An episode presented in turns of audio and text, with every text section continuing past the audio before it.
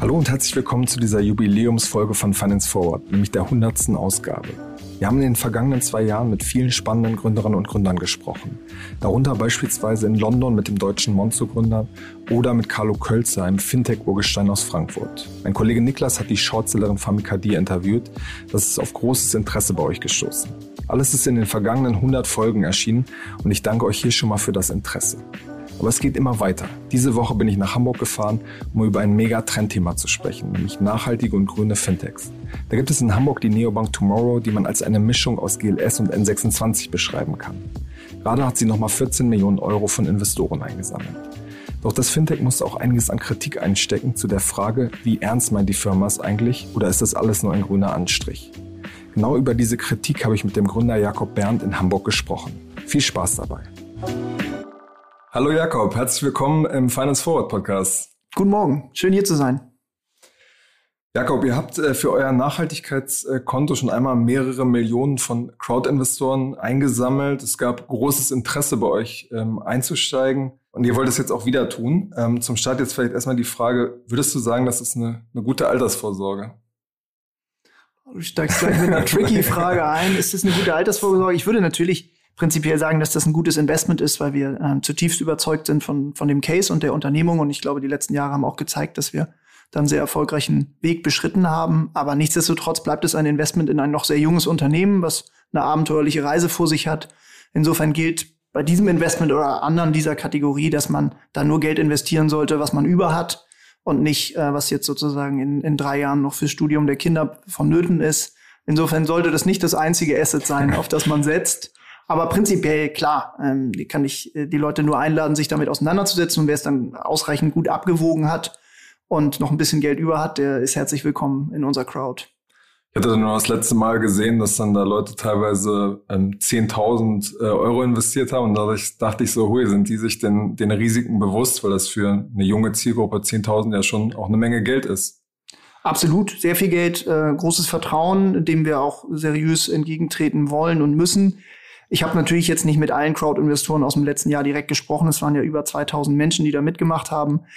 Aber ich weiß, dass wir ähm, wirklich uns alle Mühe gegeben haben, dann sehr, sehr transparenten Prozess hinzulegen, über Wochen die Leute eingeladen haben, in Meetups, in, in äh, Public sozusagen Interviews. Wir haben eine sehr lange Broschüre dazu veröffentlicht, wo wir wirklich sehr präzise dargelegt haben, welche Potenziale sehen wir bei dem Case, aber auch welche Risiken. Und insofern, glaube ich, haben wir die Leute ausreichend informiert und wenn dann Leute trotzdem am Ende vier, fünfstellige Tickets gezeichnet haben, dann gehe ich davon aus, dass das Leute waren, die das äh, Spielgeld irgendwie über hatten. Und du meinst auch generell, das ist ja als Genussrecht strukturiert. Also wenn ihr irgendwann Insolvenz anmelden solltet, ist die Wahrscheinlichkeit sehr, sehr hoch, dass die Leute leer ausgehen. Du bist trotzdem der Überzeugung, wenn man das jetzt vergleicht mit professionellen Investoren, ähm, die ja solche Summen lockerer verschmerzen können, dass es trotzdem der richtige Ansatz ist, die Crowd da zu beteiligen an, an so einem Wagnis. Ja, absolut. Wir sind zutiefst davon überzeugt. Das äh, fängt jetzt nicht nur mit dem Crowd-Investment an, sondern wir sind ja von Tag ein, eins an als Projekt Tomorrow sehr, sehr community-getrieben gewesen. Wir haben von Anfang an dieses Produkt auch quasi im engen Austausch mit den Menschen entwickelt und sie immer eingeladen, dieses Projekt mit uns gemeinsam zu gestalten. Und nun waren die letzten drei Jahre sehr erfolgreich. Wir sind bald bei 100.000 Kunden. Wir haben wirklich sehr erfolgreiche Metriken vorzuweisen. Die Leute vertrauen uns, also die Kunden und Kundinnen. Und entsprechend finden wir es wichtig, den Menschen, die uns unterstützen und vertrauen, auch die Möglichkeit zu geben, an dem wirtschaftlichen Erfolg von Tomorrow zu partizipieren. Aber nochmal, es ist ein Risikoinvestment, es bleibt ein Risikoinvestment. Die Leute müssen das gut abwägen. Aber es geht ja nicht nur im letzten Jahr, sondern auch in diesem Jahr Hand in Hand mit substanziellen Investments von Profis, die haben sehr, sehr lange und ausführlich und mit professioneller Expertise ihr Investment geprüft und die Risiken abgewogen. Insofern, ähm, glaube ich, kann sich die Crowd da auch in guter Gesellschaft wissen, an der Seite von Menschen dieses Investment zu tätigen, die das quasi beruflich machen. Du hast diesen Community-Ansatz gerade jetzt schon äh, betont. Warum habt ihr da keine andere Form gewählt? Also man, es gibt ja mittlerweile erste Versuche, dass die ähm, Investorinnen und Investoren auch direkt beteiligt werden an den Unternehmen und nicht diese Genussrecht-Konstruktion gewählt wird. Ihr hättet, was Reportings angeht, seid ihr auch sehr zurückhaltend, was die, die Rechte eurer Investoren angeht. Warum seid ihr dann nicht äh, einen Schritt weiter gegangen? Dann müsste ich die Frage vielleicht einmal zurückgeben, was du genau meinen würdest, was, was eine radikalere Spielart gewesen wäre oder eine, eine klarere aus deiner Warte? Zum Beispiel, dass man die, die Investoren direkt beteiligt über ein Pooling-Konstrukt und nicht diese Genussrecht-Konstruktion wählt, dass man sagt, wir legen euch ähm, jede, jede paar Wochen die Zahlen offen, ähm, all solche Dinge, dass man ähm, stärker noch zeigt, okay, ihr seid hier wirklich an Bord, könnt mitreden und so weiter. Okay, ähm, äh, fairer Punkt. Ich würde es ein bisschen trennen in zwei Punkte. Was hat man für ein formales Governance-Konstrukt äh, gewählt und was für Rechenschaftsinformationspflichten sozusagen, denen, denen wir ähm, nachkommen wollen? Ich glaube, letzteres Mangelnde Transparenz hat man uns ehrlich gesagt noch sehr selten vorgeworfen. Wir haben da einen sehr, sehr offenen Dialog. Es gibt regelmäßige Reportings an die Crowd, aber es wird ja sowieso, kannst du jederzeit in Echtzeit dir die wichtigsten Metriken unseres Unternehmens angucken. Ne? Habe ich jetzt auch gerade vorhin, ja. Ja, genau. Kannst du auf dem Weg hierher nochmal kurz checken, wie viele Kunden haben wir, wie viel Geld liegt da, wie ist es also um Wachstum, Marktanteile etc. bestellt. Das ist was, da musst du nicht mal Crowd-Investor sein und erfährst es. Und die, die es genauer wissen wollen, haben diverse Kontaktpunkte sozusagen, Meetups, aber eben auch diese regelmäßigen Reportings, wo sie informiert werden. Insofern an der Stelle habe ich das Gefühl, ähm, kommen wir kommen wir unseren Pflichten mehr als nach. Bei der Frage, was für ein Konstrukt wählt man, hätte es sicherlich andere Spielarten gegeben. Aus unserer Wahrnehmung war das jetzt das pragmatischste, auch ähm, formal machbarste an der Form. Die, die Menschen partizipieren wirtschaftlich exakt wie Gesellschafter. Sie sind nicht im Cap-Table, sie sind nicht offiziell Shareholder, aber sie sind diesen wirtschaftlich gleichgestellt. Und weil wir natürlich auch in Zukunft weiter auf Wagniskapital angewiesen sind von Family Offices, Business Angel, ähm, gegebenenfalls institutionellen Akteuren, haben wir schon gesagt, wir müssen irgendwie eine Version finden, die auch skalierbar ist nach vorne raus und wo wir uns jetzt nicht formal einen riesen Klotz ans Bein hängen und trotzdem gewährleisten, dass die Crowd eben wirtschaftlich fair partizipiert. Okay, Klotz am Bein hängen heißt in dem Fall, dass euch irgendwelche Leute reinreden, die bei euch investiert haben, oder? Naja, reinreden, wir hätten natürlich so oder so nicht die, die über 2000 Menschen alle zum Gesellschafter machen können. Das wäre einfach einfach vollkommen unpraktikabel gewesen. Und ich glaube, jeder, der im Kleinen oder im Großen schon mal eine Firma geführt hat oder einer Unternehmung vorsteht, weiß, dass das de facto nicht machbar gewesen wäre. Da hätten wir uns komplett lahmgelegt und bei den sozusagen auch äh, Fahrwassern, in die wir uns begeben, der, der Dynamik, mit der dieses Unternehmen wächst, wäre das, denke ich, äh, auch ein, ein Weg, der zum Stillstand geführt hätte. Und so haben wir das Gefühl, äh, so stellen wir sicher, dass die Menschen absolut äh, fair partizipieren transparenten Zugang zu den Informationen haben, aber trotzdem wir unseren Rechenschaftspflichten einen einigermaßen äh, pragmatischen Weg beschreiten.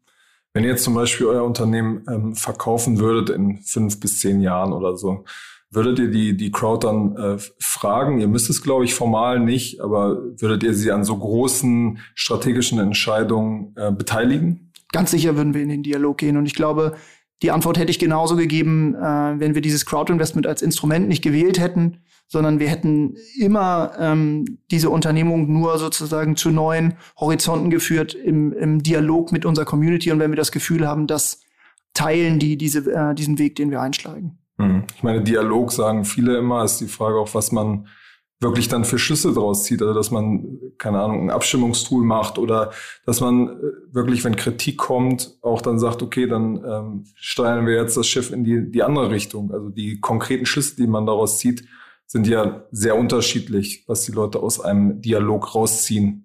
Da hast du absolut einen Punkt. Ein Dialog ist, sagt erstmal wenig aus. Die Frage ist, welche Schlüsse man dann daraus auch zieht als, als, als Management, als, als Unternehmer, als Unternehmerin. Wir haben in der Vergangenheit immer einen, nicht nur einen Dialog, sondern einen sehr engen Austausch mit der Community gepflegt. Das fängt an bei der Frage, welche Features wir als nächstes entwickeln, wo wir die Leute tatsächlich zu Rate ziehen und hier nicht aus einer Blackbox heraus irgendwie agieren.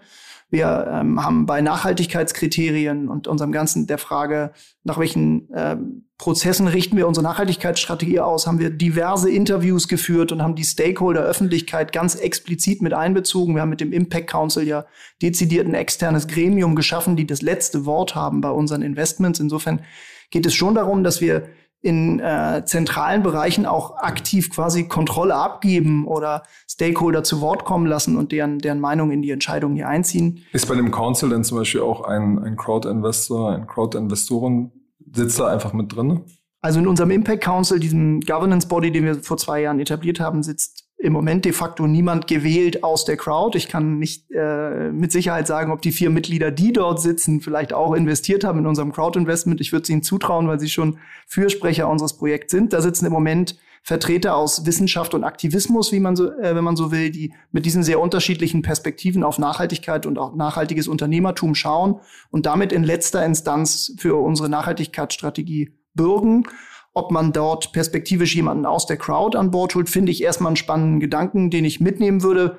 Ehrlich gesagt wurde das bisher noch nie so aufgebracht, aber es wäre mindestens ein Gedanken wert, dort auch einen Platz freizuräumen. Wir wollen heute über das Thema ähm, Greenwashing auch sprechen, was ja in den vergangenen ähm, Wochen generell total in den Medien ähm, hoch und runter gelaufen ist. Da gibt es diesen prominenten Fall ähm, von der DWS. Und ähm, bei euch natürlich auf einem ganz, ganz anderen Level gab es auch einige äh, Kritiken, unter anderem von den äh, Verbraucherzentralen.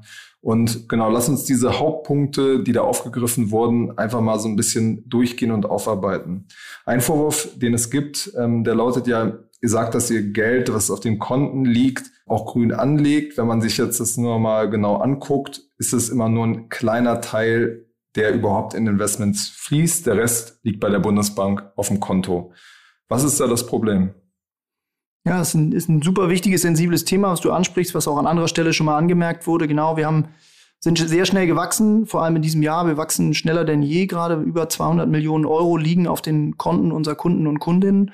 Und davon ist bisher nur eine Summe von 30 Millionen investiert worden. Das entspricht ungefähr einem, einer, ähm, Prozentsatz von 15 Prozent. Unser angestrebtes Ziel läge so bei 30. Das haben wir auch immer klar artikuliert. Insofern laufen wir da ganz explizit unserer Ambition hinterher. Manchmal wird es in der Öffentlichkeit so äh, kolportiert, als hätten wir 100 Prozent versprochen und würden dem jetzt nicht gerecht werden. Das wäre de facto regulatorisch auch gar nicht möglich, mit diesen Geldern all, äh, in, in ihrer Gänze sozusagen Investments zu betreiben. Aber nochmal, 30 Prozent ist das erklärte Ziel. Im Moment sind wir bei 15.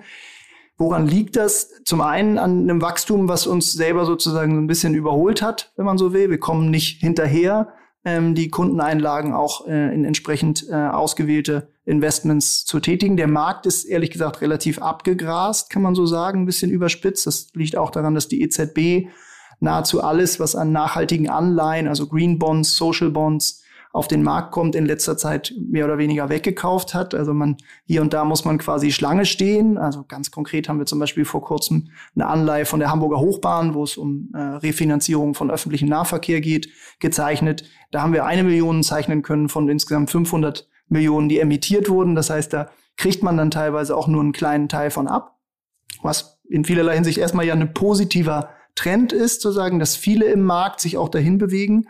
Nun ist das auch ein bisschen ein Sommerloch gerade. Wir ähm, habe jetzt im, im, Vorfeld unseres Gesprächs äh, auch nochmal mit unseren Kollegen aus dem Finance Department gesprochen, die sagen, sie sind sehr, sehr guter Hoffnung, dass das jetzt in den Herbstmonaten wir deutlich werden aufstocken können. Wir sind da in ganz konkreten Gesprächen gerade.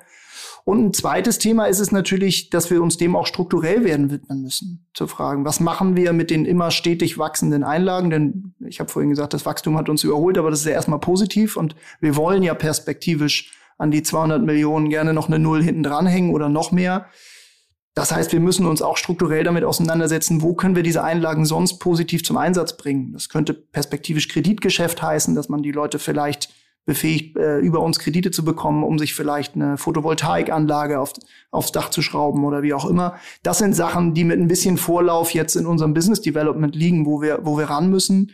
Unterm Strich möchte ich trotzdem nochmal betonen, dass dieses Versprechen, das Geld, äh, was bei Tomorrow liegt, richtet keinen Schaden an. Das gilt natürlich äh, zu 100 Prozent. Also kein Cent fließt in fossile Energien, in Massentierhaltung, in Waffen oder sonst was was jetzt immer so ein bisschen polemisch klingt, aber was ja de facto bei, bei den großen konventionellen Banken eben nicht ausgeschlossen wird. Und wir tun unser äh, menschlich Möglichstes, um, um auf diese 30 Prozent schnell wieder ranzukommen und stellen uns da den kritischen Fragen. Und insofern ähm, sind wir da, glaube ich, äh, unsere größten Kritiker an der mhm. Stelle.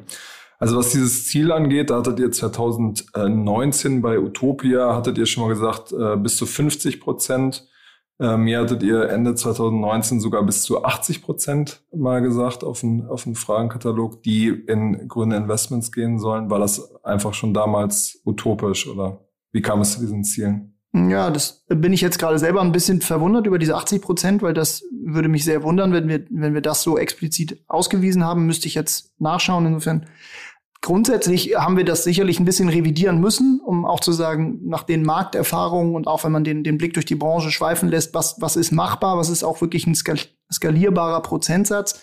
Da haben wir jetzt nach meinem Wissen äh, im letzten Jahr immer 30 Prozent postuliert und das ist auch die Ambition, an der wir uns äh, gerade messen wollen und müssen.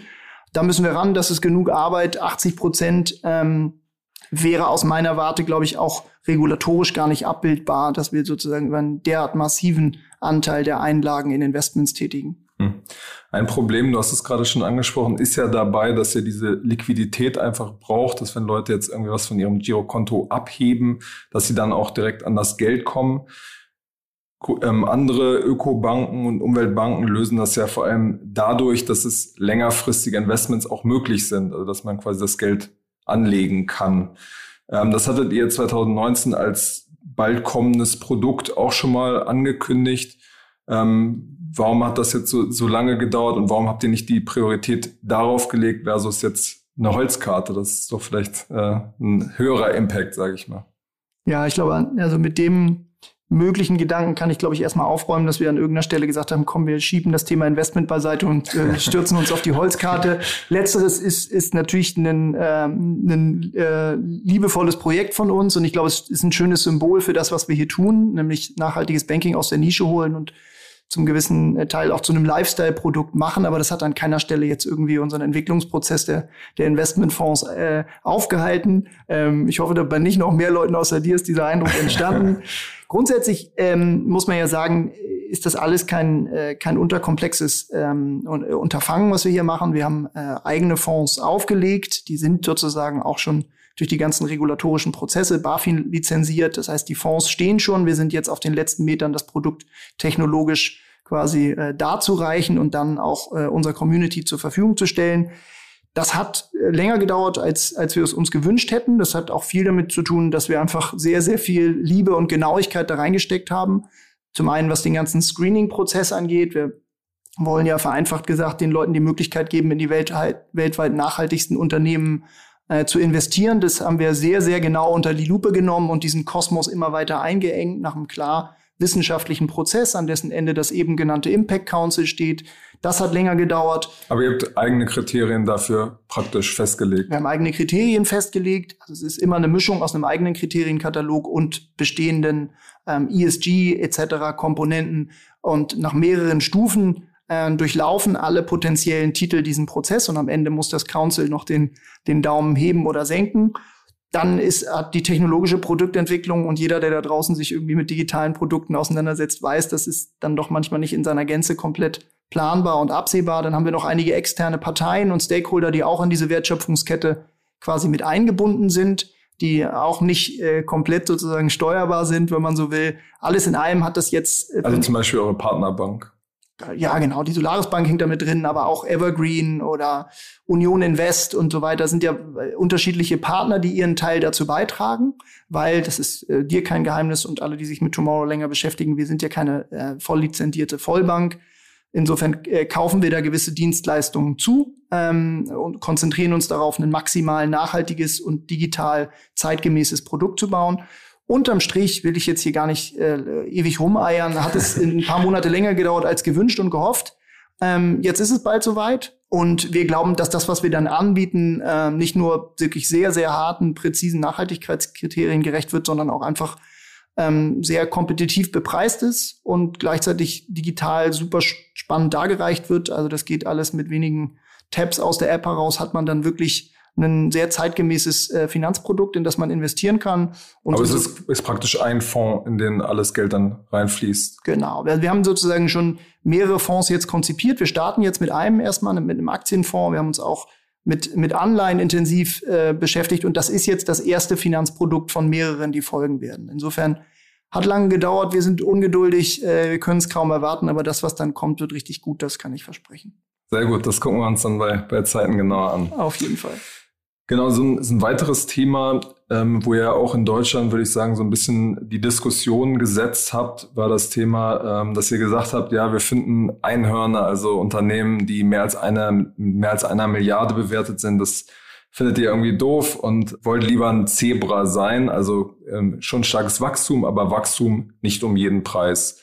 Ähm, jetzt hat man äh, gerade die, die verschiedenen Themen, Probleme ähm, schon gehört die jetzt auf diesem Weg auch ähm, entstanden sind, unter anderem durch das Wachstum. Da fragt man sich doch so, warum habt ihr nicht einfach da die Schraube ein bisschen, äh, die Wachstumsschraube ein bisschen runtergedreht und gesagt, so, wir müssen diese Themen jetzt erstmal klären und ähm, können dann die Schraube wieder aufdrehen. Das würde ja dieser Logik, dieser Zebra-Logik eigentlich stärker folgen. Ja, das ist ein absolut, ist ein fairer Punkt. Und ich glaube, es ist ähm, auch ein Prozess, den wir, den wir ständig ausbalancieren müssen der an, an der Stelle, die du gerade äh, angesprochen hast, auch offenbar wird, wo man an der Stelle vielleicht hätte noch, noch stärker bremsen können. Was man, glaube ich, klarstellen muss, wenn man über Zebras spricht, ist das ja keine Absage an Wachstum und es ist keine Absage an Skalierung und keine, Wach keine Absage an unternehmerische Ambition, sondern es geht letztlich darum, das hast du gesagt, es geht darum, Wachstum nicht um jeden Preis und es geht darum, gesund zu wachsen und am Ende mit dem Geschäftsmodell, ob das jetzt Banking ist oder Schokoriegel oder Sneaker oder egal was, ähm, positiven gesellschaftlichen Beitrag zu leisten. Dass äh, sozusagen Wachstum und Firmenwert kein Wert an sich sind, sondern Mittel zum Zweck, nämlich Probleme zu lösen, die wir tatsächlich äh, als Menschen oder als, als globale Gemeinschaft haben. Und wir sind natürlich äh, auch Unternehmer geworden, weil wir getrieben sind von, von, von dem Gedanken, die Dinge jetzt anzupacken und am besten morgen gelöst zu haben. Und insofern ähm, ist das auch, ist es ein Ausbalancieren. Und an anderer Stelle, ähm, du hast, wir haben gerade über unser Investmentprodukt gesprochen, da kommen wir, kommen wir sozusagen von der Geschwindigkeit her nicht hinterher. Da kann man sagen, hätte man auch vielleicht die Kriterien aufweichen können oder sich irgendwie das Council sparen können oder keine an irgendeiner anderen Stelle sagen, komm, wir hauen jetzt einfach irgendein Produkt raus, Hauptsache Kaspar kann uns nicht dafür grillen, dass wir Verzug haben.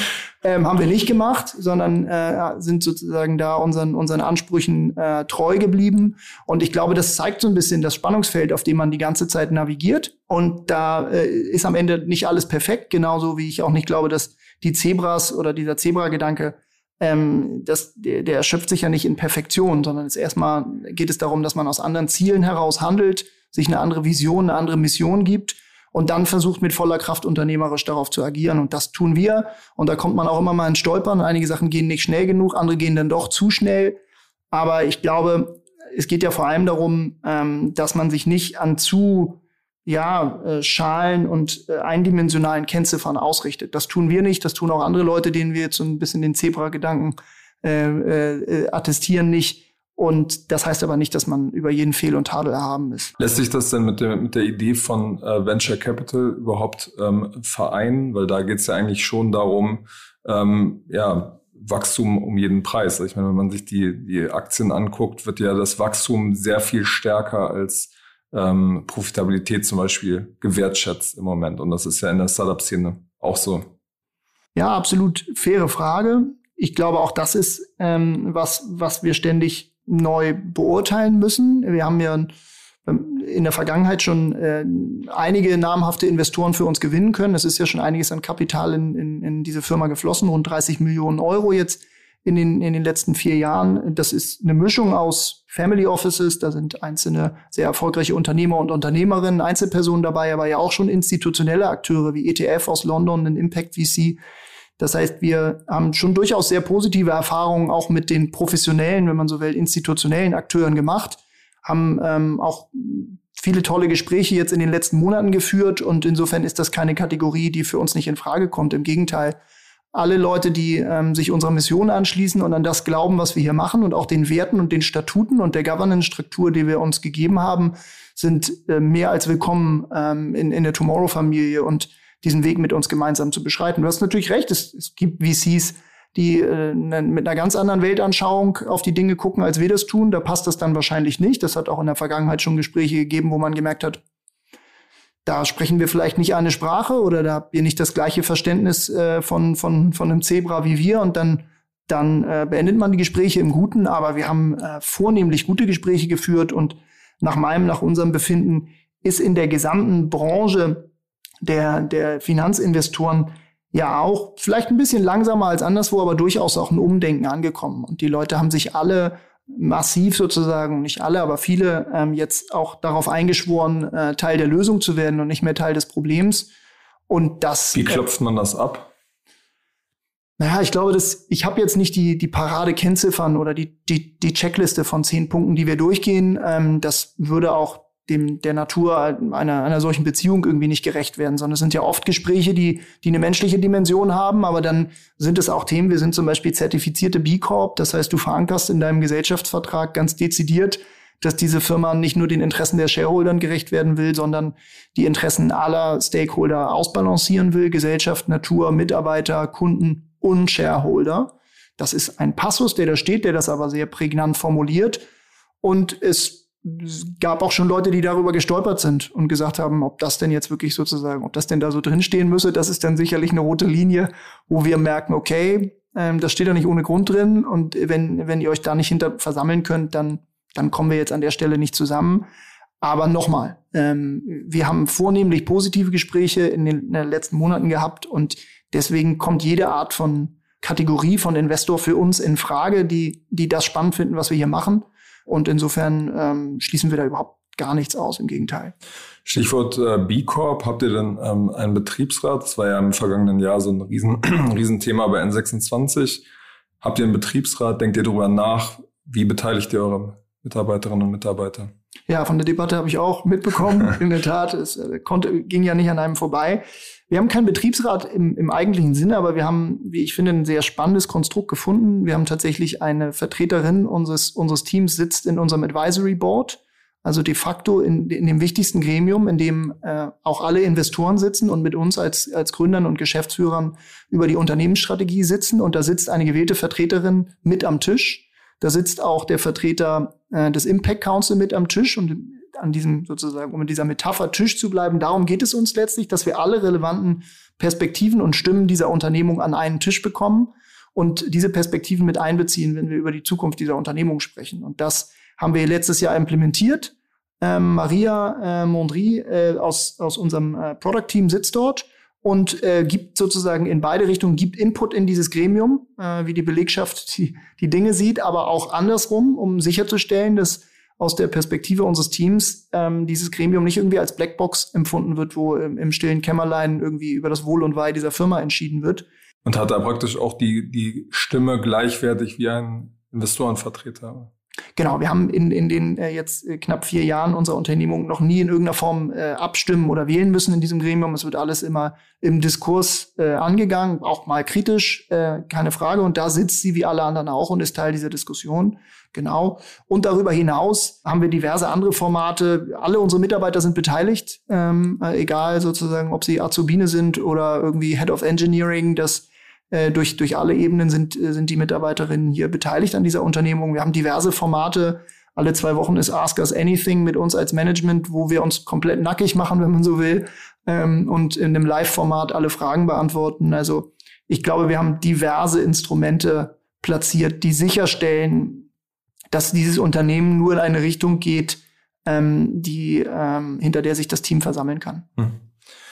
Ihr habt ja ähm, sehr ambitionierte äh, Ziele auch für die Zukunft. Unter anderem ähm, wollt ihr äh, eine Million Kunden äh, gewinnen. Ihr seid jetzt im Moment bei, bei 91.000. Das habe ich äh, heute in der App nachgeguckt. Ich finde das auch gut, dass ihr da so transparent seid. Das muss man, glaube ich, loben, weil viele Fintechs da mit den Zahlen auch ein bisschen vorsichtig umgehen, sage ich mal, und da auch manchmal Sachen aufbauschen. Deswegen finde ich das sehr gut, dass es da transparent zu sehen ist. Aber genau auf diese ähm, Millionen zurückgekommen, das soll ja bis 2024, 2025 äh, 25 soweit sein. Wie realistisch ist dieses Ziel auch gegeben eurem Wachstum jetzt im Moment?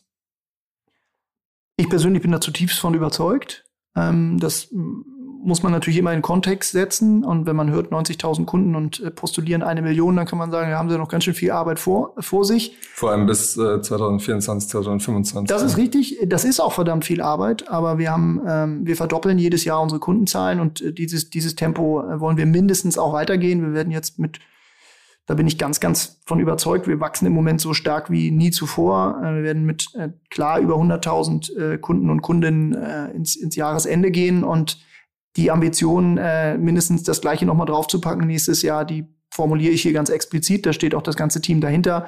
Wir haben ähm, von Anfang an gesagt, wir wollen erstmal ein, ein, fantastisches Produkt bauen. Das ist uns gelungen. Wir haben die bestbewertetste Banking-App.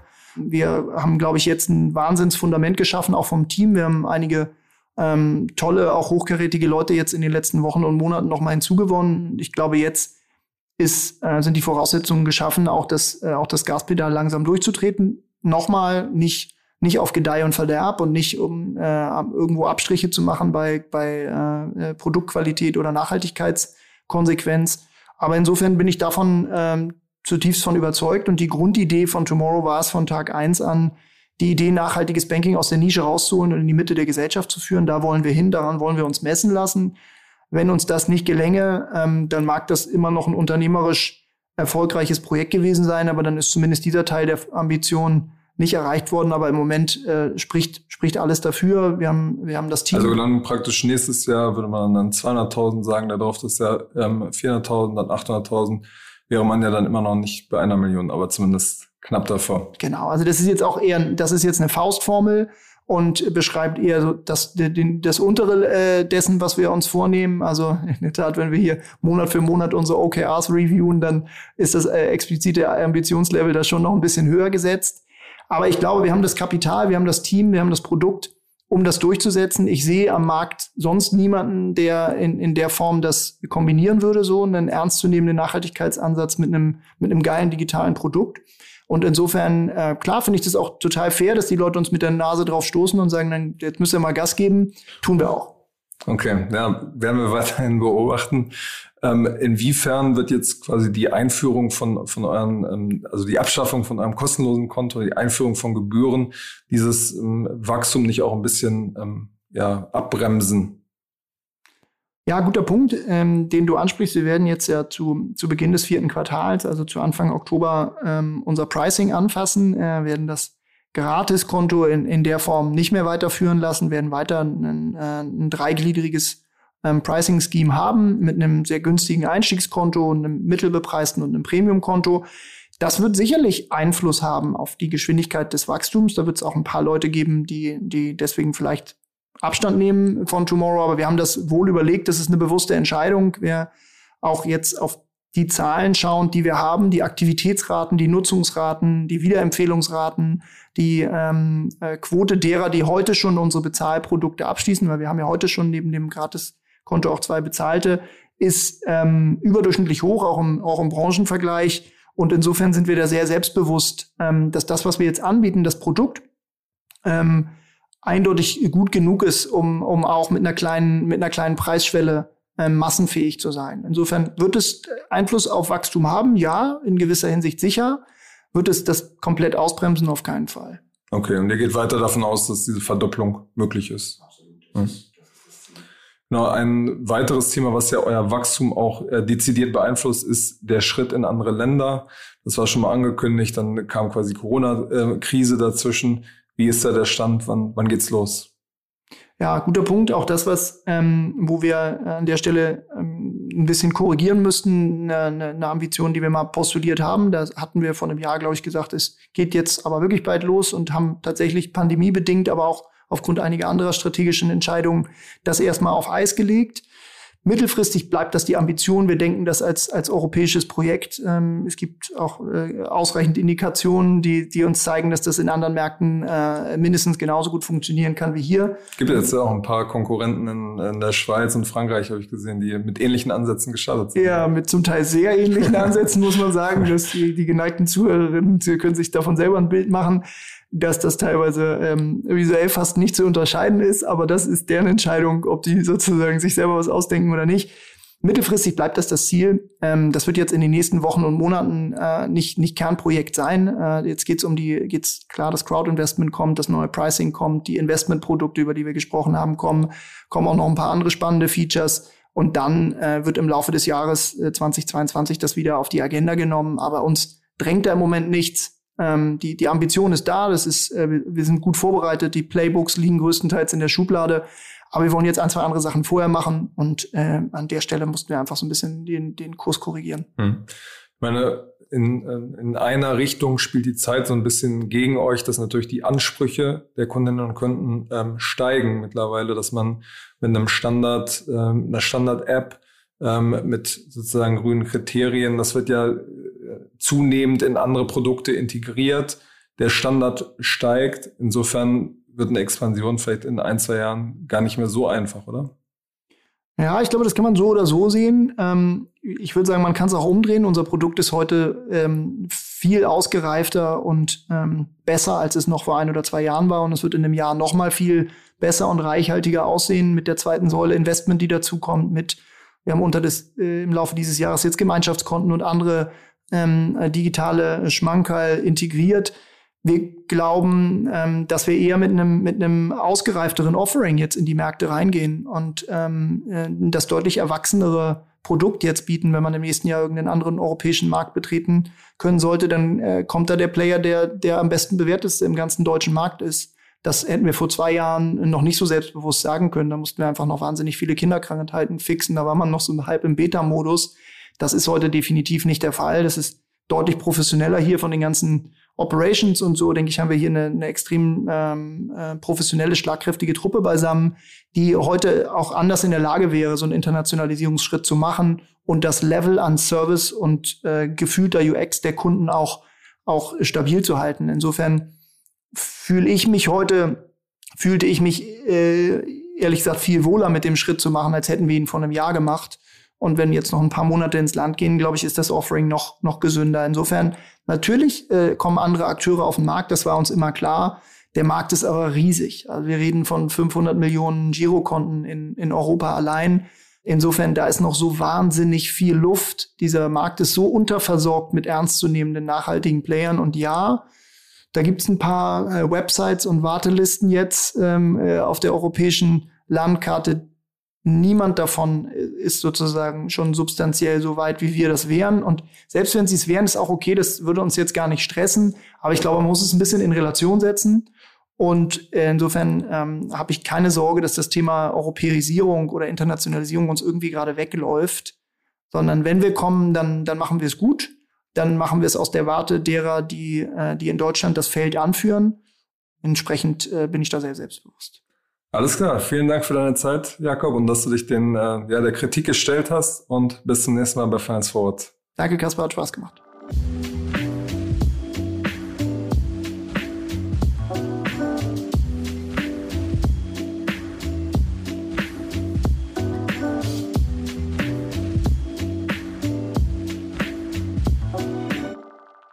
Dieser Podcast wird produziert von Podstars